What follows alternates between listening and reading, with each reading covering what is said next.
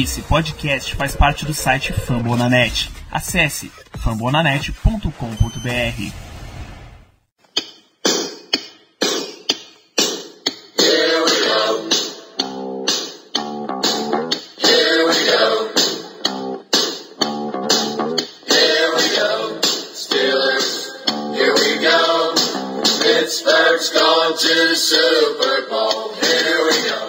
bem, pessoal, estamos começando mais um Black Yellow Brasil Podcast, o episódio 73 desse podcast falando sobre o Pittsburgh Steelers para a torcida do Brasil e direto do site fambonanet.com.br. Eu sou Danilo Batista, seu host em mais uma edição, e hoje vocês já devem estar esperando, você deve estar salivando Chegou a hora da gente comentar as escolhas do Pittsburgh Steelers no draft. Vou para fazer essa rodada de comentários aqui sobre, sobre os nossos novos jogadores. Eu tenho a presença de Germano Coutinho. Tudo bom, gente? Vamos comentar aí sobre esse draft que teve algumas surpresas, algumas escolhas também previsíveis e vamos que vamos, que o papo hoje vai ser bem legal. Tá aqui com a gente também o Paulo de Tarso, nosso especialista do draft.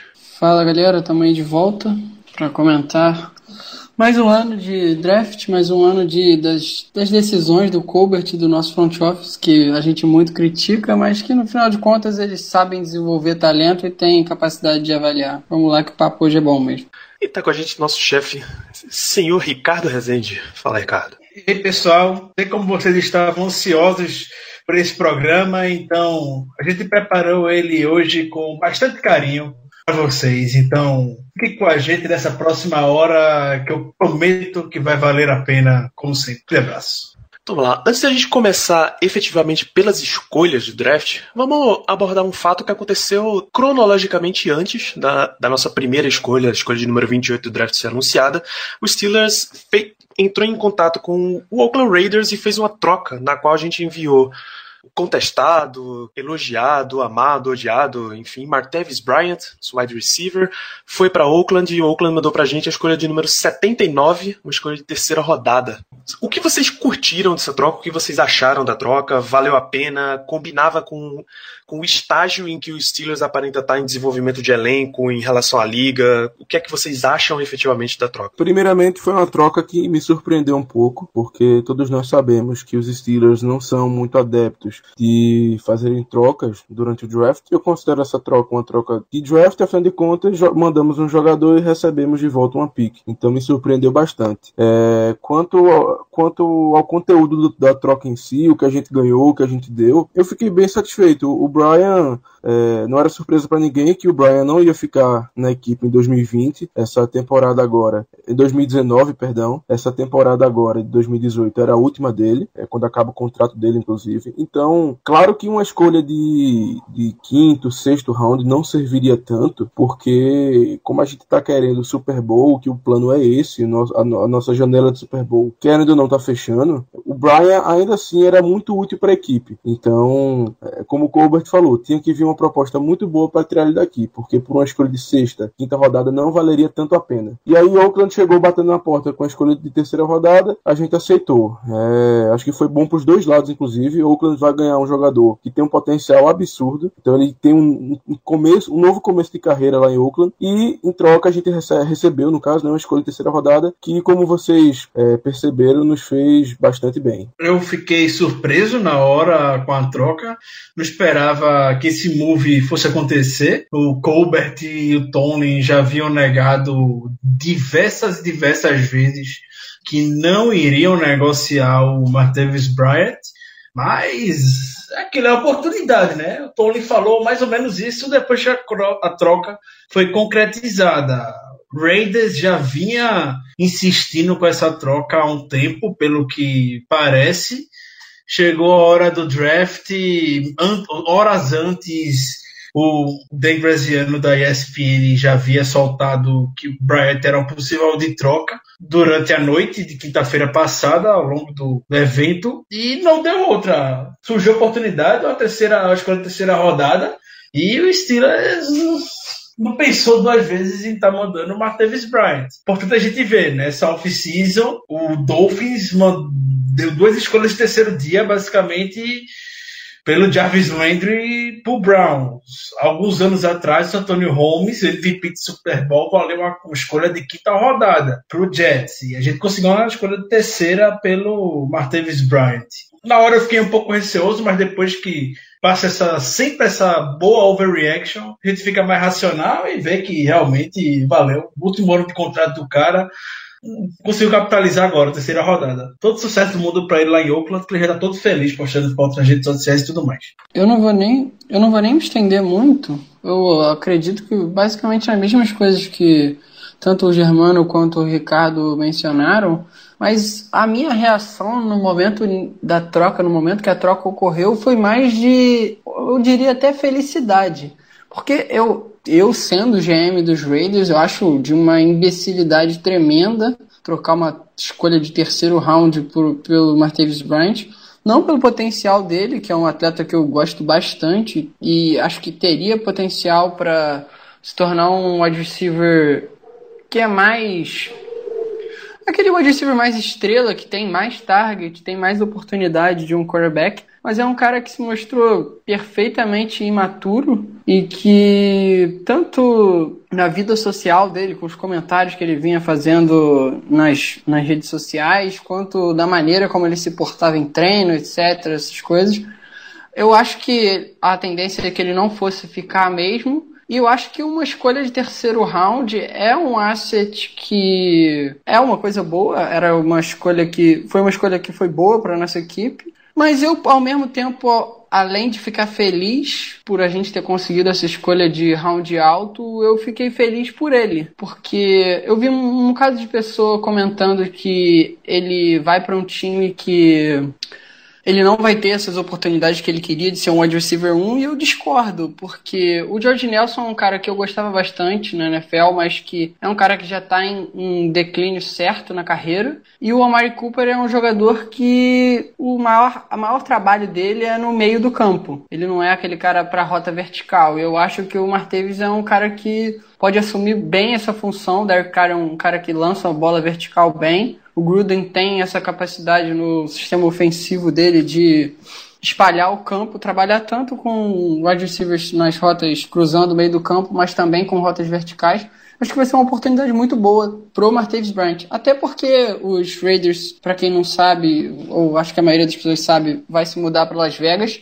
E o Martavis Bryant, ele durante a off-season, há dois anos ou três anos já, ele tá morando em Las Vegas. Ele tá postando foto de treino e tal. Acho que tem parte da família dele que mora lá em Las Vegas. Eu acho que vai ser uma mudança positiva para a carreira dele. Tomara tudo de boa sorte para ele também. Muito bem, então, antes até da gente entrar de novo, escolha a escolha e dando as opiniões delas, vou registrar uma opinião mais geral da audiência. A gente deixou lá no, uma enquete no Twitter sobre qual é a sua avaliação total do draft. Uh, 61% dos 61% dos votantes, e no caso a maioria disse que foi um draft regular, mas uma boa parte, 34%, acha que foi ótimo, só 5% acha que foi péssimo. Em poucas palavras, qual é a avaliação geral de vocês do resultado do draft dos Steelers? Em poucas palavras, eu acredito que o draft foi, foi bom. É, foi um draft, em algumas partes, surpreendente. Porém, acredito eu que é, o tipo de jogador que nós draftamos, que foram jogadores é, de, um, de um caráter, digamos assim, exemplar, é, caras que dentro e fora de campo são destaques é, e também caras muito novos, pelo menos em sua, pelo menos em sua maioria. Então, por causa disso, é, depois do choque inicial, eu achei o draft bom. É, antes de a gente começar a gravar, eu estava conversando com o Germano. Eu já comentei isso no Twitter também com vocês, ouvintes. Eu particularmente gostei mais do que a maioria, acredito, mais do que a média do, dos torcedores depois do primeiro dia pouco surpreso negativamente. As demais escolhas me surpreenderam bastante e de forma positiva. Então, vai ser bom, acredito vai ser bom ter a minha figura em si hoje para fazer o contraponto um pouco das escolhas que vai gerar um bom debate ao longo desse podcast. É, eu com a torcida no geral e vocês também fiquei um pouco surpreso. Eu diria até que frustrado com algumas escolhas e principalmente a escolha do Terrell Edmonds, que era um cara que eu não particularmente não gostava muito, e também pelo fato da posição de inside linebacker não ter sido adereçada. Mas era algo que a gente já esperava, até pelos comentários do Colbert, que a classe não era profunda e que também não gostava do talento depois dos melhores inside linebackers, mas enfim, é isso. Eu vou votar. Eu votei, inclusive, com a maioria. Eu, até o momento em que a gente está começando a gravar esse programa, eu tô achando um draft regular. Essa gravação, inclusive, pode, pode me ajudar bastante a digerir esse processo de seleção dos Steelers. E como a torcida gosta de acompanhar também outras mídias, eu encontrei uma avaliação aqui que resume quatro, quatro notas que foram dadas na mídia para os Steelers. A SB Nation deu um C menos pra gente, a ESPN deu um C mais, a NFL deu um B mais e o Pro Football Focus, que é para ter só uma fonte bem diferente, deu mediana. Então vamos ver agora escolha a escolha, o que é que aconteceu. E eu não preciso fazer muitas delongas, porque na escolha de número 28, o Steelers selecionou o safety Terrell Edmonds, de Virginia Tech, que tem a curiosíssima história que ele estava presente no, na cerimônia de draft, afinal, o irmão dele, uh, Tremaine Edmonds, foi convidado, era um linebacker, acabou saindo na escolha número 16, e o Terrell Edmonds estava no banheiro quando recebeu a ligação de Mike Tomlin. Ele literalmente saiu com as calças arriadas para atender a ligação, e, e é isso, temos o primeiro caso de dois irmãos selecionados na primeira rodada do draft. Qual a avaliação de vocês para essa escolha do Pittsburgh Steelers? Na hora que Brad Chazier, foi todo aquele momento emocionante, tava indo em direção ao pódio e tudo mais. Passa sempre aquele filme na nossa cabeça com os nomes de que a gente gosta e outros nomes de que a gente estava habituado a ver. Nomes que a gente vinha comentando anteriormente. Então, Justin Reed, Ronnie Harrison, Jesse Bates, tinha os linebackers, o Rashan Evans, Leighton Monderesh, que já estavam fora do board. Então, a gente está habituado nesse, ao longo de todo esse processo cansativo de draft de três meses a sempre estar batendo nesses, nesses mesmos nomes. A gente não trabalhava com a hipótese onde, para pensar um pouco fora da caixa, de quais nomes seriam, se não fosse um deles, algum nome que o Steelers poderia surpreender. A gente poderia até articular em termos de posição, poderia ser, sei lá, um linha ofensiva, Will Hernandez, que estava disponível no momento, etc. Enfim, é, a escolha do Terrell Edmonds, de fato, foi uma surpresa. O Paulo falou, foi frustrante na hora, diante de tanta expectativa de que a gente tinha em torno do possível nome na primeira rodada. Então, na hora foi a revolta geral, como acontece quando torcida não gosta da pique, mas aos poucos que se vai digerindo do mesmo jeito que foi com a troca de Martinez Brett e o lado racional começa a florescer um pouco mais. A gente vê que Terrell, o Terrell Edmonds era uma das escolhas, um dos prospects que preenchiam todas as checkboxes, todos os pré-requisitos, podemos dizer, que o Steelers faz no processo pré-draft para uma escolha específica de primeira rodada. Então, ele é um júnior, um cara que saiu antes, do, antes da hora da faculdade, 21 anos apenas, uma tendência nas últimas escolhas, ele tem 20 hoje, vai completar 21 ainda, extremamente atlético, ele teve o segundo maior percentual de atleticismo, o Spark, que eu falo tanto no Twitter, um score de 138.9, só perde para o Troy Apke de Penn State, que joga em uma conferência grande, na ACC. Estava na nossa frente, nem a gente, nem ninguém de fora conseguia traçar, por mais que parecesse óbvio, linkar o nome dele ao Steelers na primeira rodada, mas ah, surpresa, uma surpresa temporária. Depois a gente vai ver isso e o mistério. Então, aquela escolha padrão seguiu as tendências desde 2014, depois que o Steelers aprendeu a lição com Jarvis Jones.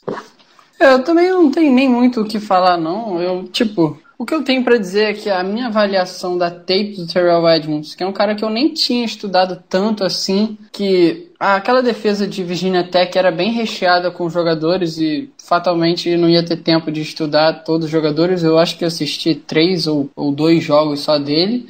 E um cara que não brilhou muito nos momentos que eu vi. A habilidade de center field dele é limitadíssima para jogar de free safety. É um cara que vai jogar mais como box safety mesmo. Mas é como o Ricardo bem falou, é um cara que de uma forma ou de outra, ele poderia ser facilmente ligado aos Steelers. Ele tem, checa todas aquelas marcas de atleticismo, de tamanho e tal que a equipe costuma adereçar quando, quando escolhe os jogadores. É bem no perfil dos Steelers, é um cara que parece ser bem hard worker, tem um, um uma personalidade assim que é, é, bem foi uma, uma escolha bem consistente nesse draft. Eu acho que todas as escolhas seguiram essa esse tipo de personalidade, esse cara que é bem tem bastante ética de trabalho e tal, aquele cara bem falado, todos os companheiros do time gostam, esse tipo de coisa. E era um cara que eu tinha como ranqueado, ranqueado como escolha de possível começo de começo de terceiro dia e final de segundo dia. Era um valor para mim da tape dele, somado ao somado ao testes atléticos dele. Mas que é isso, a gente tem que ver como é que ele vai se desenvolver. Eu, como eu venho zoando com o Caio no grupo, agora a gente tem 200 strong safety, sem nenhum free safety. Agora que o J.J. Wilcox foi dispensado, a gente tem só 199, mas vamos ver o que a gente faz com isso. Justamente, justamente. Essa, assim, a escolha do Edmonds é, surpreendeu, acho que basicamente a todos, porque a gente não esperava ser ele o nome escolhido ali na 28 posição. É, é, um cara que, como o Paulo falou e o Ricardo também pincelou, é um cara que ele checa todos os requisitos que os Steelers geralmente procuram para, para, para esse tipo de escolha, para a escolha de primeiro, de segundo round. É um cara novo, é um cara vocal em campo, ou seja, um cara que é, atua no caso da defesa, ele atua, digamos assim, conversando com os companheiros, é o, o chefe ali da defesa. É, fisicamente também, muito bom. É um cara que correu dentro do que os Steelers esperam, pulou dentro do que os Steelers esperam, enfim, atingiu todos os parâmetros que a equipe procura em uma escolha de primeira rodada. Ele tem, é como o Paulo bem comentou agora, bem frisou, ele tem o perfil de escolha dos Steelers. A questão é que talvez ele não tenha o perfil de jogo é, que a gente necessitaria, pelo menos não nossa visão. O coaching staff pode pensar diferente, claro que pode, mas pelo menos em minha visão ele não tem, porque precisávamos de um cara mais com características de center fielder mesmo, de um free safety de origem, um free safety de, de, de fato, digamos assim. É, o, o, Edmonds não parece ser, pelo menos primeiramente, é, nesse, nesse primeiro contato, não parece ser esse cara. Ele parece ser um cara que atua muito mais e melhor, no caso, perto da linha de scrimmage. É mais como se fosse outro outro realmente outro free, outro strong safety. É, me eu me surpreendi bastante com a pick. Eu não, eu não digo que odiei a pick, não. Eu fiquei menos chateado com ela do que com a do Art Burns alguns anos atrás, em 2016 no caso. Mas foi algo que eu realmente não esperava. Eu não esperava. E muito menos o Edmonds, né? Como, como você, Danilo, bem falou antes, ele estava no banheiro quando recebeu a ligação. Então, é basicamente isso. Eu não odiei a pick, achei interessante, de porque ela tá dentro dos parâmetros do que a gente geralmente procura, porém, acho que o perfil do jogador, o que ele, o que ele traz pra gente em relação à habilidade de campo, não vai ser tão vantajoso quanto seria pegar um jogador com uma característica mais de free safety mesmo, de center fielder. Eu acho que ele é mais do mesmo do que a gente já tem. A minha, pelo menos a minha opinião até agora é essa. Então, essa vai ser uma, uma discussão de que a gente vai estar tá levando em todo em toda off-season e só vai começar a ter uma definição, se desenhar mais a partir do training camp. Então, o fato a gente não. É só incógnita. O que é que o Edmonds vai fazer, o que é que o Xandez vai fazer, o que é que o Morgan Burnett vai estar tá fazendo em campo. Minha primeira opinião, para entrar um pouco nesse assunto, vai ser o Morgan Burnett experiente, experiência como capitão também, mais como esse center field que a gente está buscando como free safety, e deixa o Sean Davis e o Edmonds lá dentro do box, distribuindo os carinhos que tiver que distribuir. O cara é o cara é novo, como eles dois, o Edmund, o Davis, perdão, pode estar entrando no terceiro ano dele na liga agora, mas ainda é cru, como a gente sabe, então jogar mais dentro ali do box pode, não pode, exige menos leitura de jogo e tudo mais. E a gente sabe como o Steelers está abandonando, extinguindo essa conversa de 3-4. 3-4 não vai existir mais é, nessa temporada. Vai ser como se fosse um 3-3-5, podemos dizer. Mais de 70% das formações terão os três safeties lá atrás. Até por isso, vai entrar um pouco mais na frente nesse, nesse debate, tá parecendo não estão muito preocupados com a posição de linebacker em si. E por isso apostaram tanto em safety contrataram dois safeties já nessa janela de off-season. Já são quatro novos nomes na posição para 2018. Estou curioso, é problema aí que Mike Tony e o Pete Butler, que são criativos, vão ter que desenrolar e torcer para que tenha bastante sucesso. Com a seleção desses dois safeties e a contratação dos mais, de mais dois na, na off-season, a gente acabou por. O Steelers acabou por optar cortando o DJ Wilcox. Tá, foi, foi uma troca no ano passado, não, não rendeu, mal entrou em campo durante essa temporada e não é mais um jogador do Pittsburgh Steelers.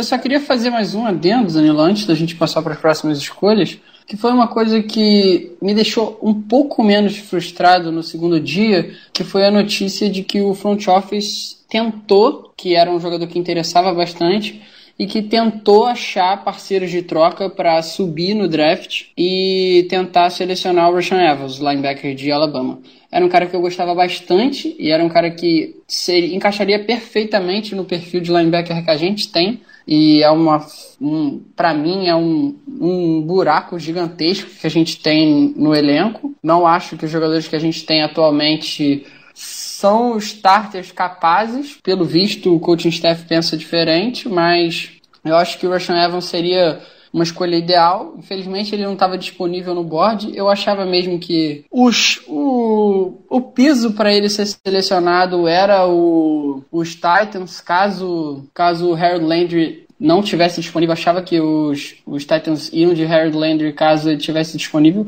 e foi o caso de que eles passaram no Harold Landry, acabaram selecionando ele na segunda rodada, se eu não me engano, e ainda assim conseguiram pegar o Harold Landry e o Rashan Evans. É a famosa hashtag inveja que eu tô dos Titans e também dos Chargers que conseguiram o Derwin James e o querido do Ricardo Tianos. É, terminamos esse relacionamento já. Acabou amor. Acabou amor. Já rasguei nossas fotos aqui. É, então é isso. Esse é Terrell Edmonds, a escolha de primeira rodada. Chegamos ao dia 2 do draft, segunda rodada, e aí com a saída do Martavis Bryant se abriu um buraco para wide receiver, quer vocês achem que seja wide receiver 2 ou 3 do elenco. Hoje tem toda a aparência de ser wide receiver 3, e aí o Steelers foi lá e selecionou James Washington, wide receiver de Oklahoma State. É, era uma pique daquelas que a gente estava esperando. O James Washington é outro que preenche o que o Steelers busca em um wide receiver, uma carreira bastante prolífica lá em Oklahoma State. O melhor deep treat do college em 2017, líder do país em jardas recebidas, ganhou o prêmio de melhor recebedor no college football. Também acumulou 4 mil, quase 4.500 jardas, o que é a maior marca da história do Oklahoma State e a segunda maior marca da Big 12 enfim, é, é, um menino bastante interessante. O, Randy Fish, né, depois da coletiva, elogiou muito, rasgou elogios pro, pro James Washington. É, muita gente questiona o fato dele ser um deep treat, mas não ser um dos caras mais rápidos pro que a NFL busca de velocidade hoje. Ele é um cara que corre as 40 jardas em 4.54 e o Fischner quase riu da pergunta, falando que não é bem assim que funciona, que o James Washington ele vai estar tá correndo 4.5 segundos nos 40 jardas no início do jogo e no time no two minute warning do, do quarto quarto. Ele tem um preparo físico dos melhores que o time já avaliou e ele destacou bastante isso para a escolha dele. Depois o James Washington foi questionado por que ele tem uma preparo físico tão bom e ele falou que é porque sempre trabalhou na fazenda com o pai. Ele é fazendeiro, ele se orgulha de ser de uma fazenda no Texas, a família dele tem orgulho de ser isso mais raiz dentro dele, então ele leva de fato essa marca, essa marca com ele para onde ele vai e reproduziu isso muito bem nos campos de futebol americano. É, essa foi uma escolha que particularmente eu gostei. Eu não podia estar acompanhando o segundo dia do draft como acompanhei o primeiro dia, eu estava no carro. E quando eu vi a escolha e fiquei sabendo, foi uma escolha que eu gostei porque ele não era o melhor wide receiver do draft, claro, o, o draft, o, a classe de wide receivers desse draft não era excepcional, mas é um cara que vem chamando minha atenção desde o draft do ano passado, quando ele era junior ainda, não era senior, quando ele, ele resolveu voltar para o último ano de elegibilidade dele em Oklahoma State.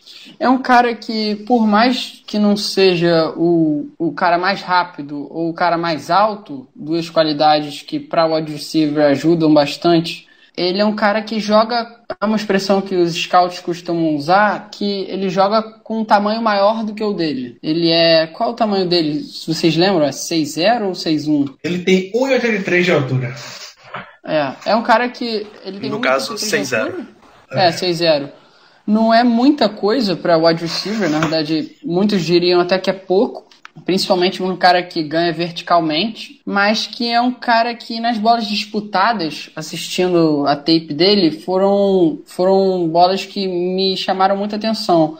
Ele tem tanto a capacidade de fazer aquele track, que é o que? Você, na hora que o quarterback lança a bola, você consegue olhar qual vai ser a trajetória e antecipar onde a bola deve chegar posicionar o seu corpo e aumentar ou diminuir a sua velocidade para poder receber o passe em melhor posição que o CB. É uma é a conexão dele com o Mason Rudolph que a gente ainda vai chegar, mas foi uma coisa que era uma das conexões mais prolíficas de todo o college football nos últimos, nas últimas temporadas. Teve produção tanto de jarda quanto de touchdown e e ele não é só arma pro jogo, pro jogo vertical. É um cara que, apesar de não ter uma, uma árvore de rotas muito variada em Oklahoma State, ele fazia alguns, alguns conceitos, tanto verticais quanto para o meio do campo. Eu destacaria algumas drags e alguns comebacks que ele fazia muito bem também, apesar do Mason Rudolph não ser o melhor QB nessas rotas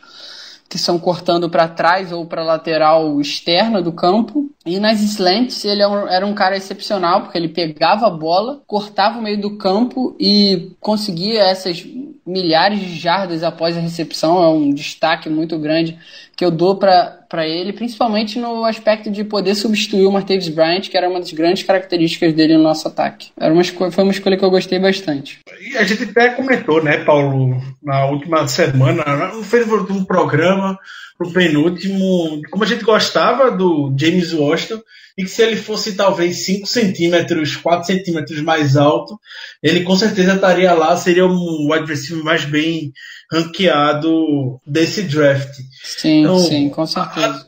A, até na hora, no Twitter mesmo, é, teve gente que questionou a altura dele, apesar dessas características que a gente destacou, ele não é o mais atlético do mundo também, enfim, Steelers em wide receiver não busca isso. O Steelers vai ver, como o Fischner falou, a habilidade de aceleração. Como é que o cara vai estar tá no final do jogo? A gente viu temporada passada o Juju naquele jogo contra o Patriots. O Juju fez pegou aquela bola, correu 80 jardas no final da partida, como se fosse o início do jogo ainda. Todo mundo do Patriots caindo, morto em campo, os bloqueadores, todo mundo morto e o Juju correndo o máximo que podia. E é isso que o Steelers busca no seu recebedor. só para completar, o James Washington, árvores de rotas dele, Paulo falou que ele se dá muito bem nessa rota slant e se reforça em um gráfico que o Profitable Focus tem dele,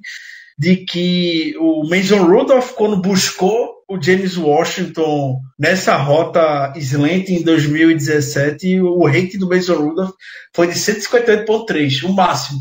Nossa. Foi perfeito. O Mason foi perfeito quando buscou o James Washington nessa rota slant. Mesma coisa na, na rota gol, foi 118, 112.8, enfim. De forma geral, a conexão Mason Rudolph, James Washington gerou um rating de 131.3. Que isso? É, é um menino que eu, que eu tô muito ansioso para ver é, em ação na mão do Big Bear. A gente tá falando de um cara que teve por média no college 86 jardas por jogo. E anotou 39, já, 39 touchdowns na sua carreira. Dentre os, os últimos wide receivers dos Steelers que fizeram sucesso na NFL, esse é sem dúvida o melhor que sai como prospecto. Interessante. Pra... E vale registrar que James Washington foi um acerto do mock draft vindo direto da audiência. A escolha de terceira rodada deles no nosso mock era James Washington, wide receiver Oklahoma State. Ainda no dia 2, o Steelers entrou em negociação para mais uma troca, dessa vez envolvendo o Seattle Seahawks, que já tinha participado de uma troca com o Green Bay Packers.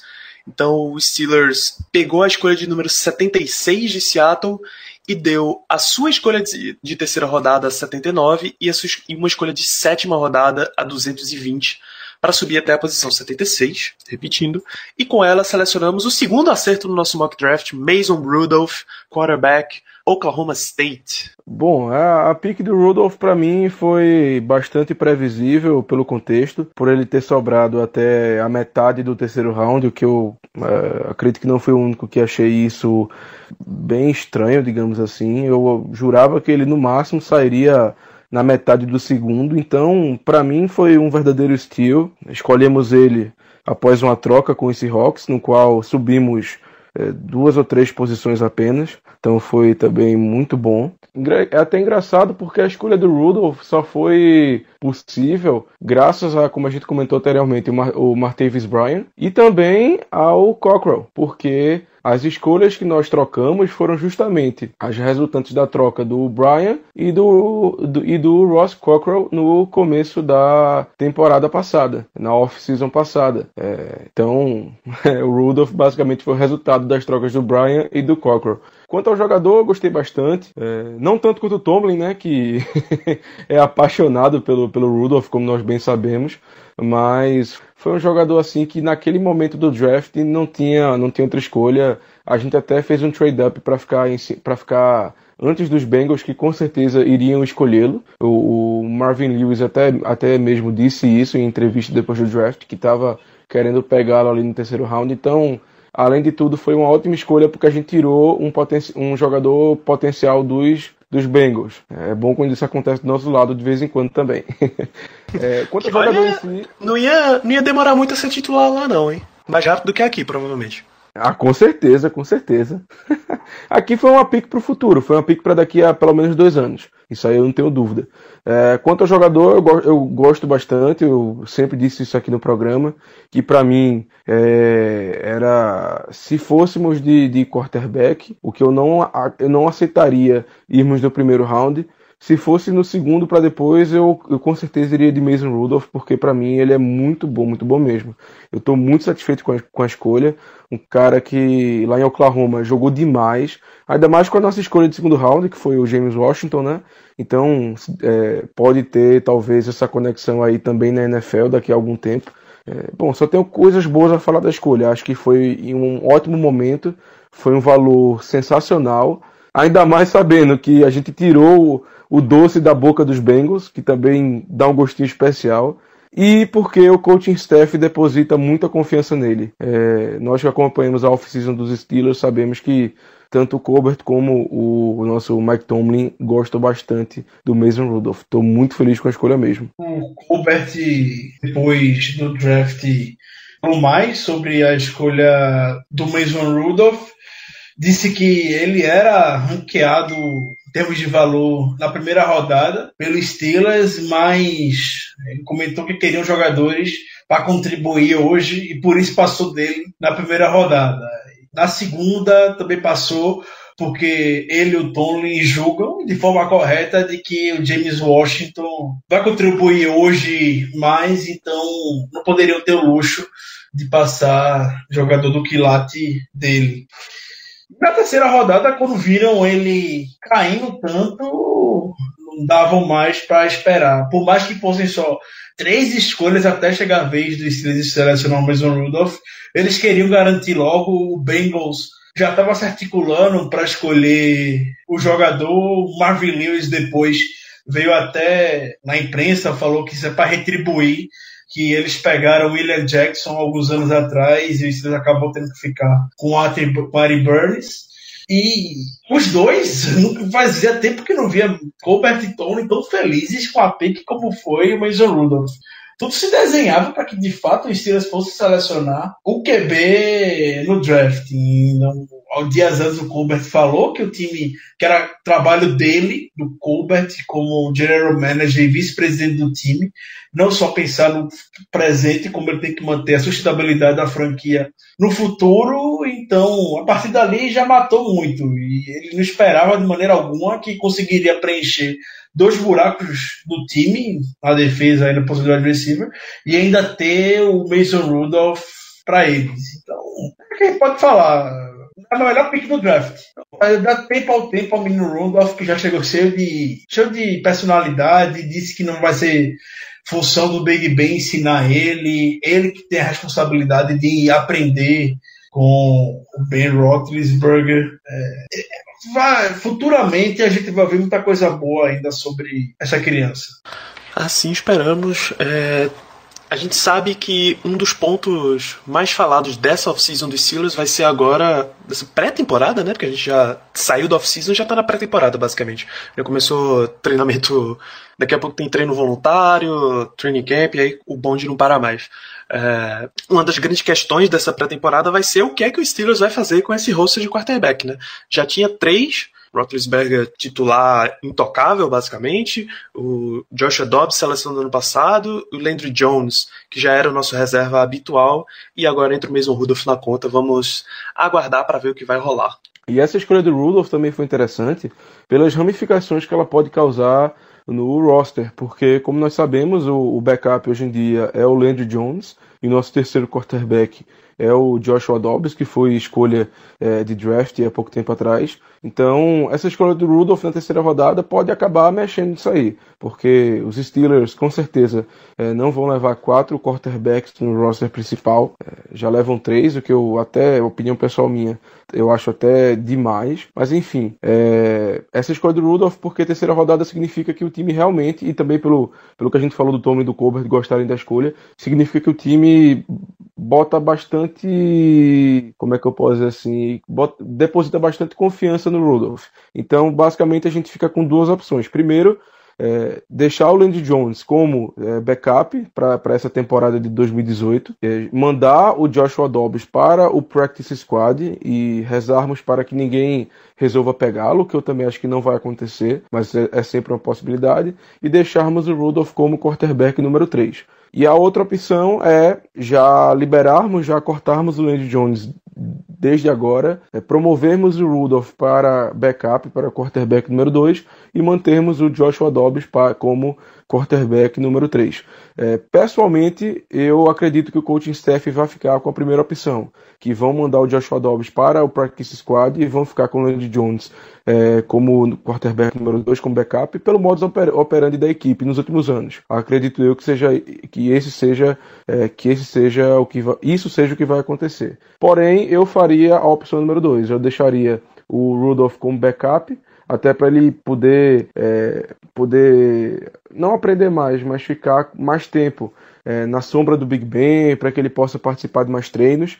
E botaria o Joshua Dobbs como terceiro quarterback do jeito que ele é hoje, dispensando o Landry Jones, que para mim, se é para depositar tanta confiança no Rudolph, que já deixa ele como backup, se surgir qualquer emergência, que por favor não surja, ele, ele que jogue mesmo para ganhar experiência, e também pelo lado financeiro, afinal de contas o, o Rudolph é infinitamente mais barato que o Landry Jones. Lá então com a nossa legítima terceira. Aliás, eu não perguntei se algum de vocês quer comentar sobre essa situação ou posso seguir? Ricardo, Paulo. Siga lá, pelota. Então, então vamos nessa. Com a nossa terceira escolha, aquela que a gente tinha desde o começo do processo, o Steelers selecionou offensive tackle de Western Michigan, Chukuma Okorafor. Talvez Talvez aqui tenha sido o ponto em que rolou a maior gritaria por necessidade e não talento, posição no board, enfim, porque a visão de que acabou o dia 2, que era um dia onde ainda se podia extrair algum talento do draft, morreu. A gente ia passar para as escolhas que, tinham, que são mais apostas, já onde 5 e 7. O que, é que vocês acharam de escolher o Okorafor nesse ponto? Esse com certeza foi o nome difícil de pronunciar que a gente não esperava, principalmente o Ricardo, né? se fosse para vir um nome estranho para a gente falar, de pronunciar, eu jurava que ia ser outra pessoa pessoa. Mas enfim, é, o Chucks, que como ele é conhecido, o offensive tackle, também não vou me, não vou me alongar muito. É, eu não curti muito a pique. É, é, um cara que tem potencial, realmente ele tem potencial. É um cara novo, é um cara é, que não, não pratica o esporte há muito tempo. É um, um cara que veio da Nigéria. Então, assim, ele tem um potencial muito grande. Realmente a pique foi baseada puramente em potencial, tenho certeza disso. Mas de qualquer forma, de qualquer forma, não gostei, porque eu não, eu não acreditava que a linha ofensiva é, merecesse uma escolha nos dois primeiros dias. Eu entendo que o Gilbert está com o contrato acabando em 2019, que teve alguns problemas com lesão, é, também foi suspenso temporada passada por uso de, é, de substâncias ilícitas, mas enfim, acredito eu que foi um, um, um, pouco de reach que não tinha necessidade naquele ponto. Mas também não foi uma pique horrível, é, é, devido ao fato do, do jogador ter bastante potencial. Não, acho que de longe foi uma pique horrível. Ele era um cara que eu particularmente tinha acima da mídia geral no meu ranking de offensive tackles. É um cara que eu gostava bastante quando eu estudei o Taylor Moulton, que era o offensive tackle barra offensive guard, barra offensive guard do, que os Panthers selecionaram, que também era de Western Michigan no ano passado, eu gostei bastante do Okorafor. É um cara que, como vocês já bem mencionaram, é muito cru. Ele foi morar nos Estados Unidos já já adolescente, começou a jogar futebol americano long, uma parte mais velha já da vida dele, diferente da maioria das crianças nos Estados Unidos. Cara que eu concordo com o que o Germano falou em relação tanto ao Gilbert, que ele tá com contrato acabando, passou por lesão, foi suspenso no ano passado, mas eu acho que era não era uma need, mas a gente está prevenindo de se tornar uma need. Por quê? A gente perdeu o Hubbard, que era o nosso flex offensive tackle, podia encaixar tanto de left tackle quanto de quanto de right tackle, na verdade swing tackle para usar uma nomenclatura mais correta. E o contrato do Gerald Hawkins também já está no final, se eu não me engano, aquele offensive tackle que a gente escolheu de LSU alguns anos atrás. E é um cara que por ser novo, ter as qualidades, tanto mostrar qualidade técnica na tape, quanto ter o tamanho ideal para ser left tackle e right tackle, com o treinador de OL que a gente tem, é um cara que pode prevenir essa transição de linha ofensiva que a maioria dos times tem. A gente vê muito time perdendo um offensive tackle de qualidade e demorando anos, principalmente por conta dessa dificuldade que o college football vem de estar tá desenvolvendo o offensive tackle no período de universidade por causa das spread offenses e todas essas coisas, a bola sair muito rápido, os caras não ficam, nem tem pass set direito. Mas é, é uma pick que eu não me lembro mais ou menos quem estava disponível no board. Eu concordo pelo fato de ser um offensive tackle e o segundo dia ser uma hora de conseguir aqueles jogadores mais consolidados que podem contribuir mais cedo para o roster, que é um, um roster que falta muito pouca coisa para para fazer essa corrida pro, pelo Super Bowl, mas eu bem longe de ser uma escolha horrível. Eu até gostei tanto do nome quanto da posição em si parabenizar o Danilo por ter conseguido falar o nome desse rapaz. Uma perfeita e impecável. Isso é fácil. É, eu quero. Eu, Joel e Eguibunye que é complicado. Eu quero ver vocês falarem aquele que foi. Aquele que foi escolha de. Escolha não, que foi Undrafted Free Agent. É, deixa eu achar esse cara, pera. Do Steelers? É, Undrafted Free Agent, que o ah, não, tem um aqui que é pes... hoje. Tem um aqui que é pesadinho. É o Lazukami ADNI, uma coisa É, assim. Tô lindo. Olazukami ADNI. Que o Danilo tem uma pronúncia muito boa, a gente já sabe, né? Essa voz aveludada dele, especialmente em, em francês, que ele de vez em quando dá uns pitacos aqui que a gente fica é, impressionados. Então, pra mim, não, não, não me surpreende, não. No primeiro Esse- momento, Ah, mas esse é complicado, cara. Esse eu vou, vou estudar um pouquinho pra ver se, se rola. Até torcer um pouquinho contra ele. Nada contra o jogador, mas a pronúncia é complicada. o grande Chux, o Paulo falou muito bem sobre ele. Acho que a gente tem que olhar, não necessariamente para o Chux, olhar assim para o Marcus Gilbert. O Gilbert, há alguns anos, já vem questionando que recebe pouco pelo que produz. E quando ele viu o Chris Hubbard, um cara que foi undrafted, free agent, chegou um dia desse na liga, ganhando um grande contrato do Browns, aí que ele já começou a questionar ainda mais. E o agente dele é o Drew Rosenhaus, um dos o mais midiático da NFL. Então, se quiser ter uma briga para aumentar o salário dele, ele tem a pessoa perfeita para isso. A gente sabe, obviamente, que o Steelers não vai dar ouvidos e não fará nada com relação a isso. E o Gilbert ainda mais é um cara que eu até fiquei surpreendido aqui, mas ele já entrou na casa dos 30 anos. Então, o Chuck já vai herdar essa posição do Gilbert muito provavelmente daqui a dois anos. E tem que estar pronto para isso, né? É um cara que tem um Telton um upside muito alto, tem um físico que o time gosta para a posição de tackle. O Schultz tem apenas 20 anos, ele chega na NFL com 20 anos de idade, então vai ter tempo, não vai ser jogado na fogueira de imediato. É Um, proje um projeto dos melhores que o Munchak pode ter.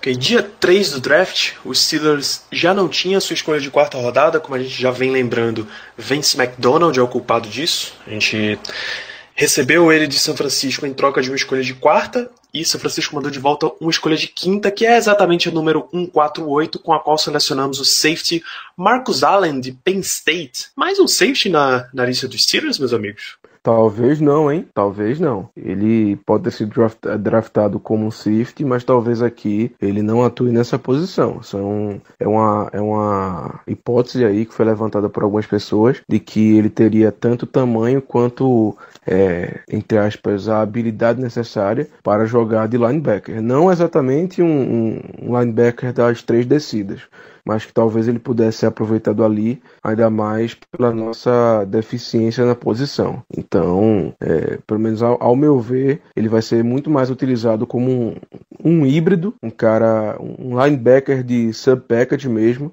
do que como um safety na secundária. Acredito eu que essa vai ser a função dele. É, um ótimo valor na quinta rodada, muita, muitas pessoas achavam que ele ia sair antes, e então para uma escolha de quinta rodada também, achei um tiro certeiro do coaching staff.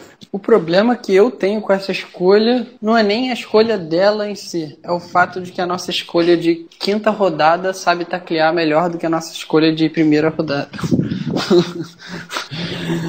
Eu, eu confesso que eu não era apaixonado pela tape do Marcus Allen. É um cara que há uns 10 anos atrás seria seria um jogador fantástico para qualquer time na NFL. É aquele famoso tamper, que é aquele cara que desce na linha de scrimmage e é um tackler certeiro, tem boa, te- boa técnica, mas é um cara que te oferece de muito pouco a basicamente nada contra o jogo aéreo. Ele é- tem a uma dificuldade tremenda de movimentar o corpo dele lateralmente e ler o que o QB está planejando fazer. Um- uma série de vezes na tape dele eu vi o QB conseguindo congelar ele na hora que ele estava em coverage, que foram poucas vezes. Mas no quinto round é uma escolha que eu acho que você aposta no upside. Não sei se a gente precisava desse upside, né? Que também, na verdade, não é nem muito. Eu não sei nem se tem muito upside nele. Ele é isso que a gente tá vendo mesmo. Esse cara aqui é um, um tackler pra, perto da linha scrimmage para jogar dentro do box. E eu não sei se era isso que a gente precisava, mas também não é uma escolha fundamentalmente ruim. A gente tem muita dificuldade com defender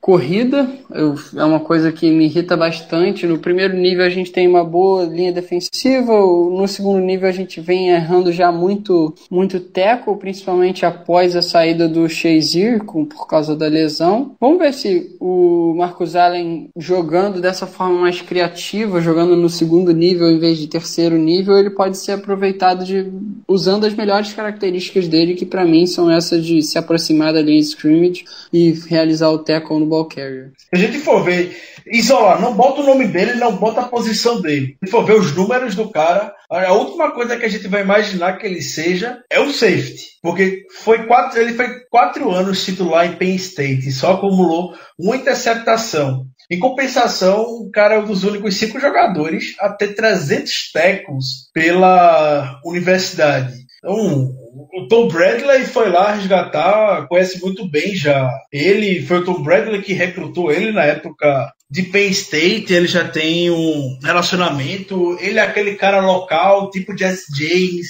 aquele cara que cresceu torcendo pelo Steelers e que o time gosta de ter essa narração romântica todo ano. Foi James Conner ano passado, Jesse James alguns anos. E teve a cota do Marcos Allen nessa temporada. Como o Paulo também falou, ele é um tackle melhor do que o Edmonds. E ouso falar que já chega como um dos melhores do time na secundária. Então é ele, o Mike Hilton, o bicho nunca jogou, mas ele já pode afirmar que ele se posiciona muito bem é, nessa briga, porque de fato a técnica de tackle dele é muito boa e é um, um gap que o time precisa melhorar muito dentro da nossa secundária. E aquilo, um cara rápido que vai estar tá, provavelmente terceira descida para distribuir os tackles é esse tipo de cara que o Steelers quer quando for armar a dime. Hum, botar esse cara para cobrir vai ser um tiro muito grande no pé. Então, deixa ele lá dentro também se divertindo na terceira descida. A gente sofreu muito temporada passada depois que o TG saiu. É mais aquele perfil, assim como o Edmonds tem, é, de ser um cara bastante comunicador, Tom Bradley disse isso e convenhamos, o cara, ao menos ele tem autoridade para falar que já conhece é, esse menino, já vive, conviveu com ele uma vez no vestiário. Então, uma pick que vale a pena. Pelo valor na quinta rodada, no início do draft, muita gente botava ele lá na primeira ou no segundo dia cair na quinta rodada no nosso colo. O Steelers, até Tony falou depois, o time nem pensou direito. Ele era o jogador mais bem cotado no board deles com aquele momento, por uma margem muito boa. Na hora foram lá e selecionaram ele. Então, a nossa segunda escolha de, de quinta rodada, essa era a nossa escolha mesmo, a gente foi atrás do jogador sem posição definida, mas arma ofensiva, chamado Jalen Samuels, de NC State. NC eu suponho que seja de North Carolina State. Né? Então, Jalen Samuels é um homem que já fez de tudo nessa vida. O que é que vocês já imaginam que ele venha fazer para os Steelers? É o meu, meu Eld Moore 2.0. É, eu gosto muito do Jalen Samuels. Não é uma opinião unânime, pela mídia americana tem muita gente questionando. O Steelers de Poe até questiona se ele vai chegar no roster final, mas para mim um cara como ele, com a experiência que ele tem, tanto correndo como é, recebendo passes, hum, o cara vai conseguir contribuir. Ele não é o Driache, que não tem a musculatura dele, não é pequeno feito Driache, ele é montado como running back, não dos mais fortes, mas tem agilidade para isso. E a gente tá falando de um recebedor que tem 202 recepções no college football, na carreira em North Carolina State e é líder em North Carolina State em, em recepções. É o jogador com mais recepções na história da universidade. E ainda correu 132, 132 carregadas, uma média de 6.1 jardas por tentativa, é uma máquina de touchdowns. Em 2017 ele teve um touchdown a cada nove toques na bola. Um cara desse, você encontra um role dele no ataque. Se o Silas tivesse Todd Haley, eu diria até que esse menino seria escolhido no final da terceira rodada ou até na escolha que saiu o Mason Rudolph, que é esse cara que o Haley gosta, é esse cara que ele sempre quis encaixar no Steelers. e nunca conseguiu. E vamos ver se agora, na mão do Fitness, se ele consegue. Eu acredito que ele vai conseguir sim. O Big Ben vai lutar por esse menino depois de ver ele em ação no training camp. E, como o Danilo falou, é um cara que faz de tudo no campo e o Steelers já vinha mostrando interesse nele desde a época do Senior Ball, do Combine, o time já conversou com ele. É, aquele cara que se pedir para pedir para bloquear, ele vai bloquear, já pela mentalidade dele, que tem experiência como Tayene, como fullback. Se pedir para ele jogar no Special Teams, ele vai jogar no Special Teams, que também tem experiência na cobertura, então tá ótimo. Eu tô bastante satisfeito das minhas escolhas favoritas de draft. Para mim, ele sai na frente na disputa pela terceira posição é, de, de, running back da equipe, já que o Le'Veon Bell e o James Conner estão, é, estão certos ali, estão já garantidos. Então, para mim, ele larga na frente. Até por tudo que o Ricardo falou, por ser um cara polivalente, por ser um cara que consegue fazer muita coisa dentro de campo, por esses atributos que ele tem, e principalmente porque eu acho que ele oferece mais do que os outros caras que nós temos ali na disputa, que são quem? O, o, o Ridley, que foi recontratado, o Fitzgerald Sam. Então, assim, em minha opinião, ele deve pelo menos sair na frente, por fazer mais do que esses dois nomes que eu comentei e também por ser mais barato. É, acredito que ele acabe chegando no, no, no, no roster de 53, no roster final, né? Acabe ficando. E a partir daí a gente vê no que dá. Ver se nas pequenas oportunidades que ele tiver para entrar em campo, que pelo menos é, sem serem special teams, que quando ele entra no ataque ele possa render de algum modo e que ele possa fazer algum tipo de diferença nos special teams, que vai ser onde ele vai ter que ganhar realmente a vaga dele, pelo menos nesse primeiro ano. É, eu não vou nem acrescentar muito mais coisa, eu ia falar sobre essa questão dos special teams, que o Germano mencionou agora, de que a vaga dele no roster final vai estar tá garantida caso ele se mostre um jogador e não, eu não diria nem exime o jogador de special teams, mas um cara esforçado no special teams, que é uma coisa que os nossos coordenadores valorizam. A gente não tem special teams muito bom, mas tem jogadores esforçados. Eu acho que ele, se ele se mostrar esforçado, ele pode garantir essa vaga no roster principalmente.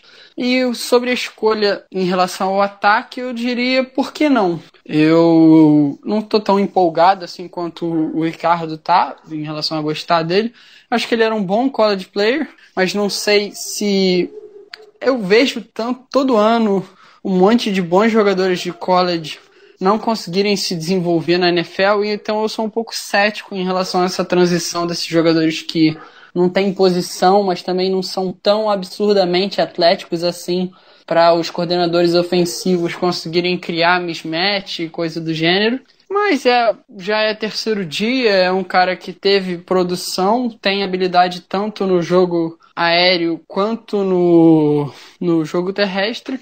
Então, por que não? Você tenta, né, jogar a moeda para cima e ver se você consegue tirar alguma coisa, extrair alguma coisa do jogador e ver se ele pode se tornar uma arma pro jogo ofensivo e um jogador que pode acabar conseguindo certas oportunidades, caso de descanso do Levon Bell, em caso de recepção, olhando como Tyrande ou até como fullback.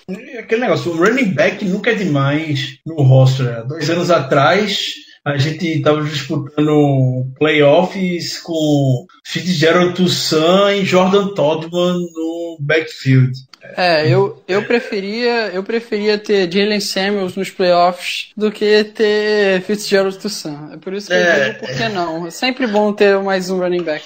Mas, ainda mais com a experiência dele de recepção. Background dele recebendo bolas é realmente bom não são aquelas recepções de wide receiver. O cara não é wide receiver pequeno, podemos dizer, e tá lá por questão física mesmo. São recepções de running back saindo backfield, não é o Le'Veon Bell da vida, que é espetacular nesse quesito, mas quem sabe ele possa vir ser desenvolvido por isso. Ele já tem o hábito, pelo menos, de trabalhar a, a recepção, podemos dizer.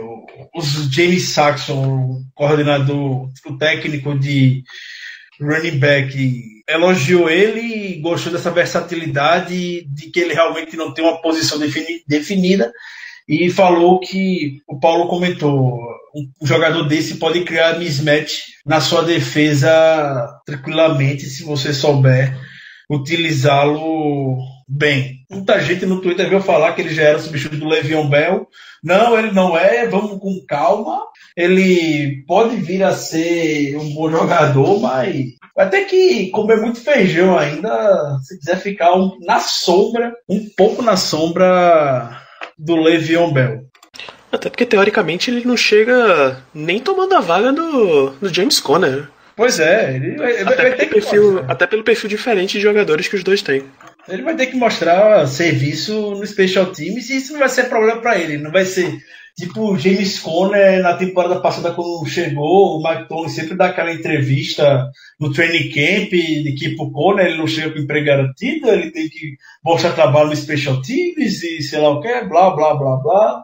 E aí chega no- na pré-temporada, o James Conner comete 10 mil faltas no Special Team, porque nunca jogou na vida ali, só quer mostrar vontade mesmo e pronto. Sabendo que sabendo que o James Conner tinha vaga garantida no roster do ano passado. Então, o Samuels vai chegar já com essa habilidade, já com esse histórico de ter jogado na cobertura, ter feito tudo em North Carolina State. E em termos de universidade, North Carolina State pode ter sido a menor força entre os jogadores que foram selecionados, mas North Carolina State teve sete jogadores nesse draft. Foi a segunda maior, empatou com o LSU, eu acho, e com outra universidade que eu confesso que eu não me lembro agora. Mas produziu muitos talentos para a NFL Acho nessa não, temporada. Esse Acho ano. Alabama teve 12, LSU, NC State e Ohio State com 7. Aquela, aquela linha defensiva de NC State era absurda, né? Quem teve Street de um lado, Bradley Chubb do outro, o BJ Hill no meio e o Justin Jones no outro, do lado do, do BJ Hill. Era uma defensive line que eu acho que bota medo até na defensive line do, de Clemson nesse ano. Ah, meu amigo, acho que não bota não. Eu ia comentar agora que se essa foi boa de Clemson, tá chegando pra Eu- vir com pelo menos eu diria dois que- caras de primeiro round. Eu diria que a offensive line de Clemson é overrated. Eu gosto. Ó, Rapaz. hot take, hot take. Mas eu diria que DL, DL, é DL, overrated. Ó, eu gosto muito do Dexter Lawrence. Eu acho que ele é melhor, inclusive, que o Vita Veia. E eu gosto muito do Cleveland Farrell. Eu acho que se ele tivesse ido pro draft desse ano, ele era pick de top 10. Mas o Austin Bryant e o Christian Wilkins, eu acho que são dois jogadores que se beneficiam do sistema onde eles jogam. Principalmente o Austin Bryant. O Austin Bryant, pra mim, esse ano, se ele tivesse saído, ele era a escolha de day 3. Ei, Polêmicas. Olha aí, vamos, Mamilos. vamos se manter falando de linha defensiva, porque a nossa sétima escolha vem de linha defensiva, escolha de número 246 de draft, uma das mais cantadas de todo o processo dos Steelers, Joshua Fraser, defensive tackle de Alabama.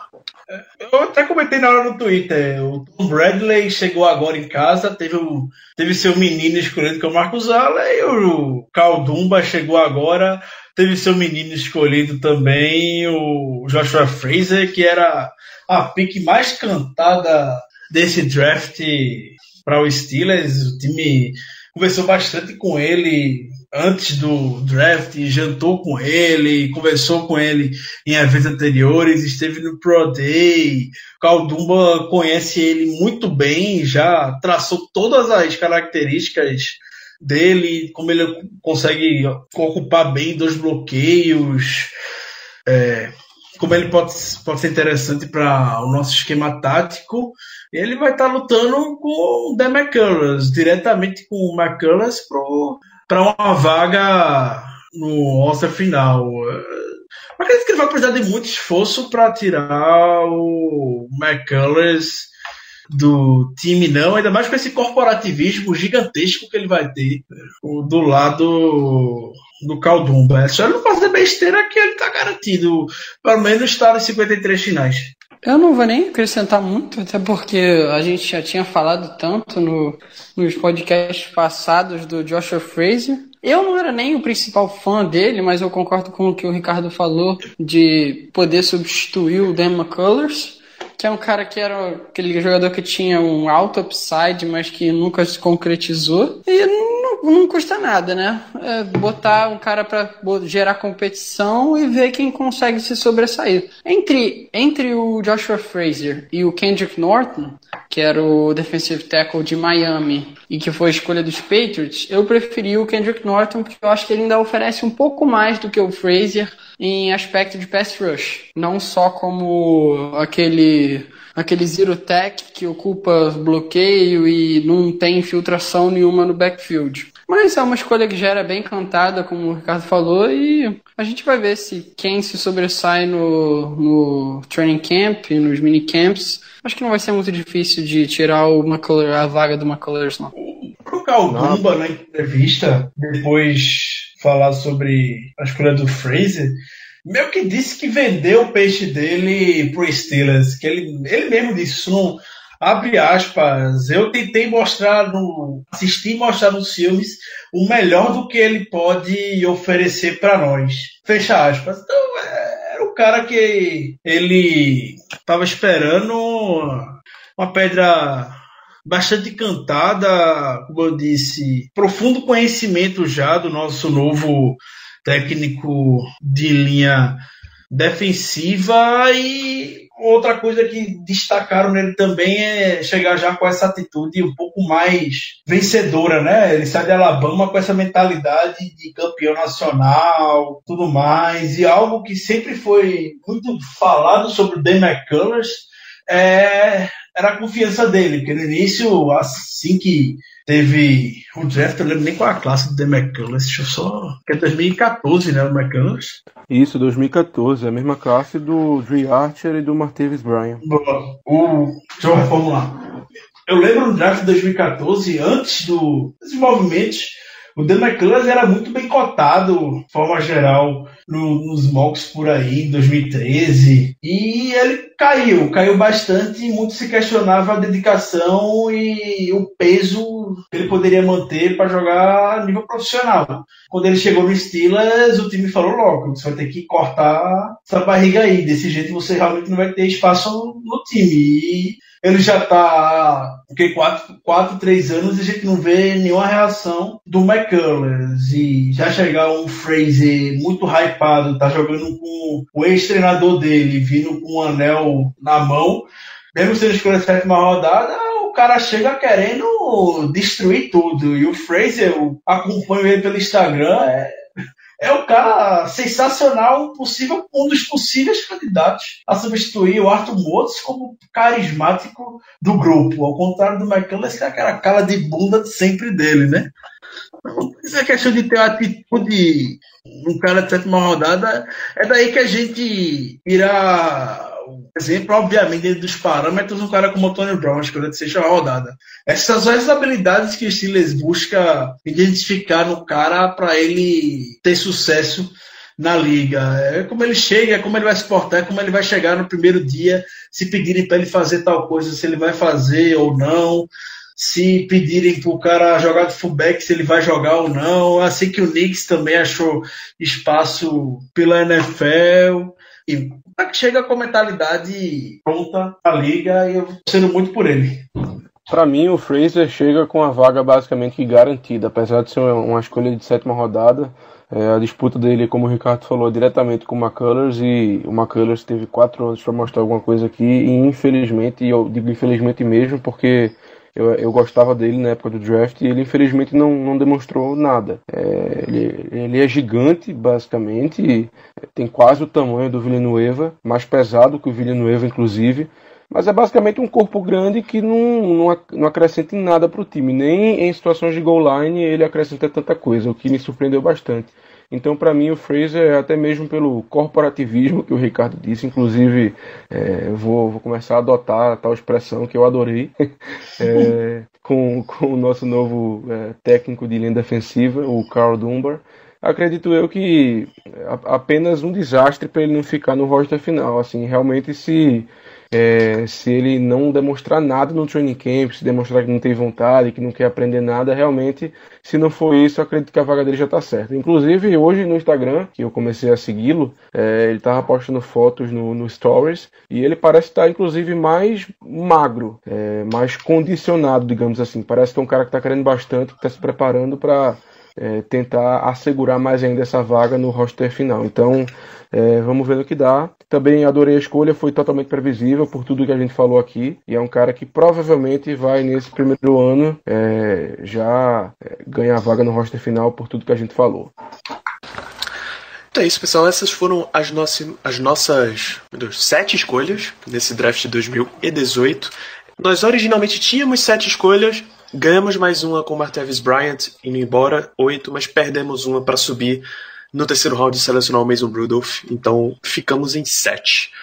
Vocês preferem registrar a participação da audiência ou vocês preferem... Não, antes da gente ir para a audiência. O Steelers selecionou, selecionou, entrou em contato um grupo de uns 13 até onde eu sabia eram 13 undrafted free agents. Tem algum entre os nomes que foram contratados que chama a atenção de vocês, que vocês curtiram assim? Ah, dizer que curtiu é um pouco demais, né? É, dentre os nomes que eu vi, é, dois me chamaram um pouco a atenção. Eu falo que é, são nomes que eu conhecia, que foram o, o, o Quandry ou Quadri Henderson, é um, é um nome assim, não lembro se é Quandry ou, ou Quadri um cara que pode é, ter, ter algum valor em special teams como retornador. É, inclusive, algumas pessoas achavam que ele ia ser draftado pelos Steelers por, por causa disso. E também outro nome é um, um D-line, um, o Cochran, de Penn State, se eu não estou enganado, que pode é, disputar ali com o LT Walton pela vaga de, de defensive end reserva. Então, esses dois aí podem fazer algum tipo de barulho. Mas também é aquela coisa, eu não, também não boto muita fé. Se for para citar o nome de alguém, eu cito o nome desses dois. O, é, o Quadri Henderson, como o Germano falou, merece o destaque pelo seu trabalho de Special Teams. O cara teve em carreira excepcional, retornando chute pela Universidade de Pittsburgh, mas um cara local para vir contribuir. É, a gente sabe como questão de retornador, a gente depende do Eli Rogers, que está fora por enquanto, pelo menos. Tem o Juju Smith, que mostrou ser muito promissor na temporada passada, e a gente conseguiu tirar o Antonio Brown. Mas retornar chute é algo que Mike Tony sorri de orelha a orelha. Se quer ganhar pontos com Mike Tony, retorne chutes, e esse menino é, se destacou bastante na universidade. Tem mais dois nomes que eu queria destacar, que é o Trey Johnson de Vila Nova, um cornerback que joga na níquel, dono de um atleticismo fora de série. O Pro Day dele foi fenomenal. Se pudesse ranquear ele em determinadas posições comparado com o Combine, ele seria melhor em quase todas as em todos os quesitos. O Spark dele na posição é um dos cinco melhores da classe. E também falando do Spark, tem o Patrick Morris, que é o center, que veio de TCU. O Morris teve. é o segundo melhor Spark dos OLs dessa classe. Só perde, obviamente, por Colton Miller, que é algo fora de série, mas o Morris ele caiu, podemos dizer, ficou fora do board geral do draft porque é muito undersized. É pequeno para os níveis da NFL. É aquele nome que pode vir a ficar no press squad e ganhar seu espaço nas próximas temporadas, como foi com o Chris Hilbert alguns anos atrás. Esses três nomes, para mim, são os únicos. E o Matthew Thomas também, ó. Não esqueci do Matthew Thomas linebacker de Florida State. Esse sim, o Matthew Thomas teve o maior spark entre os linebackers da classe, o cara que corre 4.4 segundos no, no seu Pro Day. Foi, o Matthew Thomas, eh, dono de um atleticismo mais spark, como eu disse. Ele se compara com o Red Chazier saindo do college, para você ter noção. O grande problema do Matthew Thomas é ele tem uma quantidade de red flags muito grande. Então ele já teve duas lesões muito graves no ombro e ele também já foi pego no exame com drogas uma vez, o que acabou tirando a elegibilidade dele para jogar por uma temporada inteira. Dentro de campo ele também apresenta algumas falhas, ele parece não saber controlar muito bem o seu, seu jogo em si, mas é aquele cara de special teams que pode ajudar. Afinal, é um linebacker que corre a 4.4 segundos. Ele, para ter noção, teve 25.5 tackles for loss na carreira em Florida State. Na defesa, mesmo com esses números, eu não contaria muito com ele. Foi o único inside linebacker que o time pegou nos últimos dias, podemos dizer. Mas se mostrar espaço no Special Teams, de repente, é daí que se abrem oportunidades na NFL. Ele foi, o Steelers teve uma visita pré-draft com ele, deve ter conversado bastante. A gente sabe que o Mike Tony tem uma relação muito próxima com o Jimbo Fisher. O Jimbo Fisher não está mais em Florida State, mas o cara tá lá desde 2013 e o Jimbo Fisher acompanhou muito a carreira do menino. Deu já algumas coordenadas sobre ele. Então, sei, se manter a cabeça no lugar, beleza. Não potencial para poder ter uma recompensa aqui pode vir a ser grande se o cara puder contribuir já no Special Teams nessa temporada.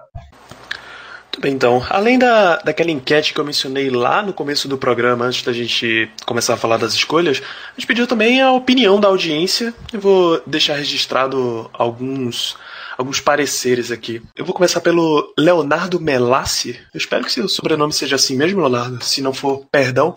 É que ele menciona que a, se a ordem das escolhas fosse Mason Rudolph no começo, James Washington na segunda rodada e Terrell Edmonds na terceira, não teria tanta crítica por por reach, como na prática a gente acabou tendo. Porém, ele ainda preferia ver Justin Reed na primeira escolha ao invés de Terrell Edmonds. Mas vamos confiar. É.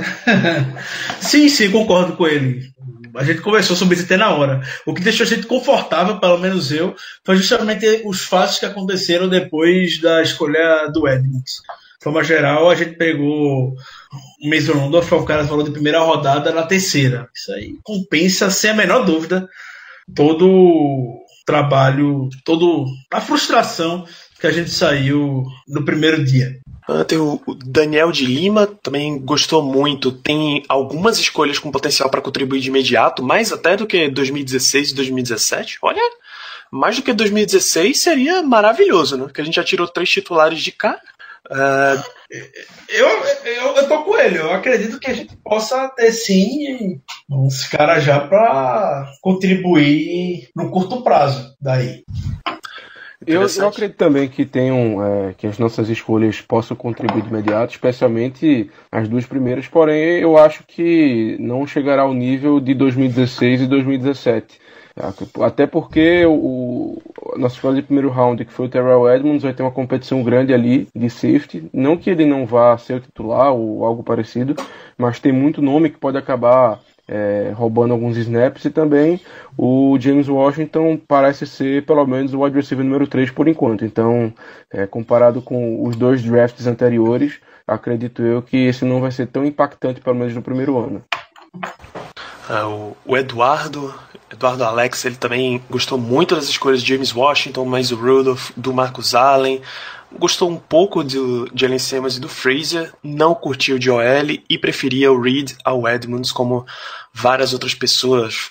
Fabiano Mossato, draft surpreendente, uma pique curiosa, seleção de halfback, wide receiver, quarterback muito bons, safety híbrido, o que pode ser uma nova tendência, e o Steelers gosta de inovar em aspectos do jogo, mas ele está numa linha muito fina entre gostou do draft ou achou regular. É, só para voltar ao comentário que fizeram, porque muita gente falou sobre a questão do Justin Reed, pode citar o Ronnie Harrison aqui também, mas eles, pelo que parece, eles não deviam estar muito bem cotados nos boards pela liga, não, quando a gente se compara com a nossa. Com que a gente, com que o pessoal, a mídia, de forma geral, tinham eles. O Justin Reed saiu na terceira rodada, no início, para o Texas. E o Ronnie Harrison saiu no final da terceira rodada. Foi a última escolha, se não me engano, uma das últimas, para o Jaguars. Então... Foi, logo a, foi a escolha logo após a nossa do Chucks, inclusive. Foi, pronto. É. O cara saiu lá no final, então. Se a, a, o board da NFL, de maneira geral, nenhum time tinha eles muito bem ranqueados, então algo tinha que a gente, tudo aqui, pode ter passado despercebido. O que também me deixa conformado com a não escolha do, de, do Justin Reed, que eu gostava bastante, e é isso. Não se sabe o que é que pode ter acontecido com a visita pré-draft, o cara pode ter personalidade explosiva. A gente, felizmente, está vendo o irmão dele que assumiu a, a postura lá do Kaepernick, ainda está disponível no mercado, apesar de ser um jogador bastante talentoso. A gente não sabe até que ponto essa influência política pode ter, pode estar influenciando o Eric Reed. E o Justin Reed, de repente, pode compactuar com algo. A gente nunca sabe desses bastidores. Eu não veria problema algum nisso, e normalmente, pelo tape, eu amaria ver. Para mim, ele está dentro de primeira rodada com toda certeza, mas essa é a diferença da gente estar tá aqui eles que estão lá recebendo milhões por ano para fazer a avaliação. E se todos os times foram unânimes com relação a isso, quem sou eu para discordar da avaliação deles? Tem um comentário também, Danilo, que a gente falou no início, mas acho válido a gente voltar agora, que foi a Fernanda que mandou, que ela disse que não consegue votar como ótimo quando não se drafta um linebacker que para ela seria uma puta need no roster hoje. Então, o Tony e o Colbert falaram sobre isso depois do draft. A gente, todo mundo aqui tem expectativa, obviamente, de um linebacker ser escolhido. Draft sem linebacker no Steelers é, é algo quase inimaginável. Pelas últimas, nas últimas temporadas tem toda a história do Steelers que por muitos e muitos anos foi uma escola na posição perante a liga. O Colbert e o Tony falaram depois sobre essa questão do, dos linebackers. E dá para entender até. O Colbert falou que se uh, o Telematakivich não tivesse machucado naquele Monday Night Football contra o Bengals, provavelmente a gente não estaria discutindo sobre a posição hoje. Então, daí a gente já tira o tamanho da fé e da aposta que eles botam no nosso ruivo. E eu particularmente acho que vale sim a aposta. Eles deixaram bastante claro. Eles tinham quatro linebackers no board deles. Tremaine Edmonds, Roquan Smith, o Leighton Vanderett e o Rasha Evans. Quando eles viram que só tinha o Rasha Evans no board disponível, eles tentaram subir. Não encontraram parceiro de troca. Então eles não iriam fazer nenhum reach depois, deixaram bem claro isso também, só para suprir uma necessidade no corpo de linebacker, quando ele já viu contratado o Bostic também para a posição.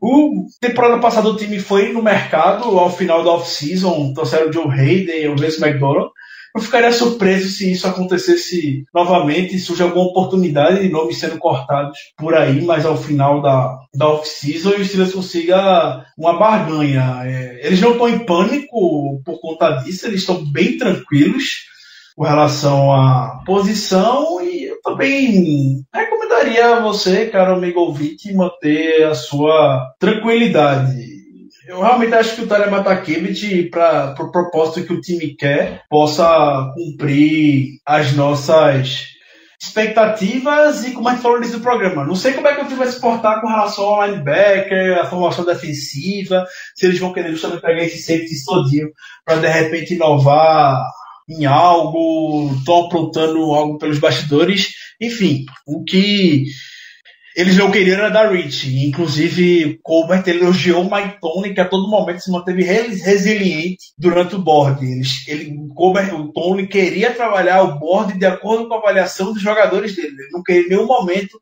dar um reach por um jogador só para suprir essa necessidade. Deixa que ele, então, se vira com o que tem hoje. O trabalho dele é esse.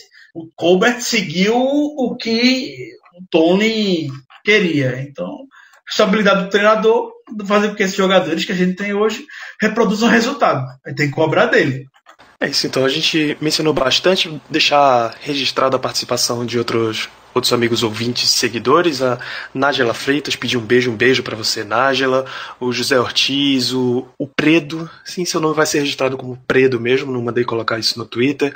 Uh, Fabiano Mossato, Alberto Henrique, José Santos, Henrique Oveio, Fabrício Marques, o Gribel, Lucas Bacio, enfim, um grande abraço a todos vocês. Continuem acompanhando esse podcast, continuem seguindo lá no, no Instagram, no Twitter, no Facebook, arroba BlackYellowBR continue assinando o feed.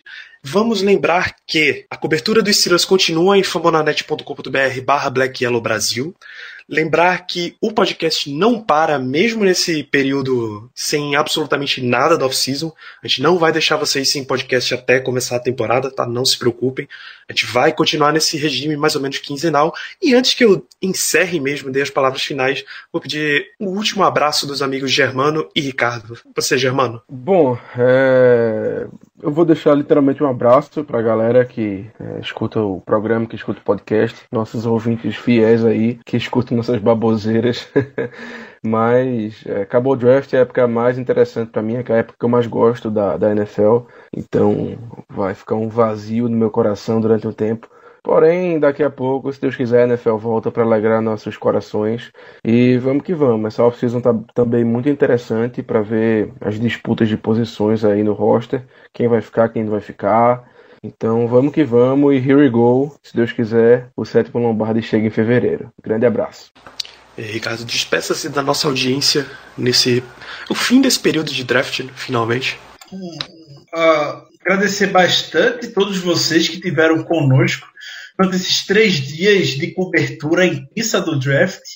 A gente procurou não parar em nenhum momento no Twitter, até a escolha do Joshua Fraser, a gente estava lá acompanhando para trazer sempre o melhor para vocês. E sem clichê nenhum, porque isso a gente fala desde o episódio número um. A gente faz isso tudo aqui é para vocês e por vocês. Não espera nada em troca, só ver mais gente se apaixonando por essa franquia e compartilhar o amor que nós sentimos com vocês é sempre algo que gostamos bastante. Foi cansativo, mas sempre recompensador ver as mensagens que vocês nos mandam ao final de cada evento como esse. Vem um hiato mais chato agora, até agosto, até julho, que quando começa a ter mais algumas movimentações mas não é por isso que o podcast vai parar ou a gente vai parar de acompanhar pelo Twitter. Então, continuem conosco e um grande abraço. Muito obrigado a vocês que acompanharam esse draft com a gente, que eu estou até cansado de falar ainda em decorrência dos últimos dias. Um grande abraço.